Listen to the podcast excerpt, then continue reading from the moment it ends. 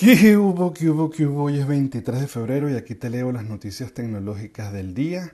Arrancamos con que Amazon quiere competir ya de forma directa con IKEA o con IKEA vendiendo muebles y para eso se va a aprovechar por un lado de la realidad aumentada que ya han venido implementando en su aplicación, el hecho de también tener sus propias marcas o lo que llaman marcas blancas, en este caso de Amazon, y el envío gratuito definitivamente lo convierte en una gran fortaleza, esa tripleta que puede eh, combatir con incluso cualquier monstruo como IKEA, ¿no?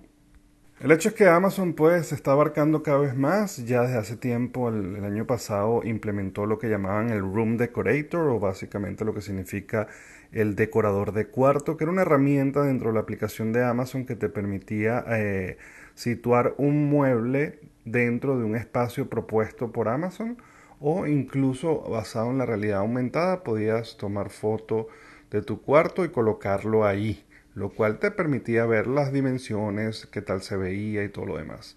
El punto es que antes solamente podías un solo mueble o un solo objeto a la vez, pero ya la nueva versión que por ahora solamente está para iPhone te va a permitir poner varios muebles, es decir, que puedes decorar el mueble con los adornos, con la lámpara y ver todo lo que está ahí si realmente queda bien y eh, se ve bien y pues de esa manera vas a poder eh, comprarlo de una forma mucho más segura entendiendo la seguridad más bien desde el punto de vista de que te dé tranquilidad de que todo no solamente va a caber perfectamente en tu cuarto, sino que además se va a ver muy bien.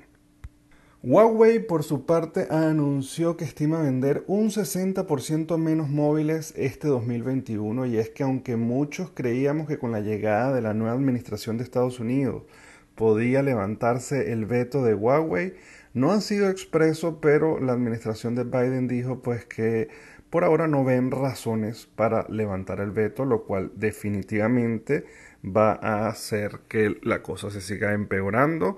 Recordemos que este veto ha sido paulatino y ha sido como una consecuencia poco a poco en la que hemos ido viendo, porque además se han ido venciendo las relaciones o contratos que ya tenía Huawei en modelos anteriores con Google y con otras empresas, entonces ya cada vez más quedan eh, restricciones y restricciones más agudas y se van venciendo los contratos. El hecho es que Huawei habló de que estiman que unos 80 millones de teléfonos se vendan menos, o sea, unos 80 millones menos que el año pasado, eh, lo cual definitivamente pues es un duro golpe.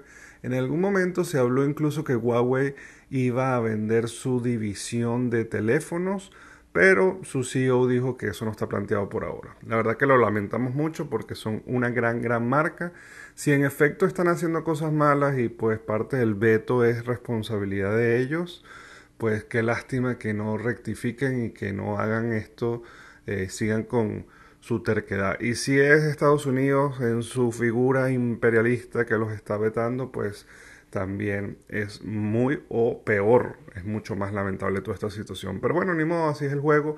Grandes imperios, cada quien en lo suyo y lamentablemente en estas situaciones los que terminamos afectados somos nosotros como usuarios.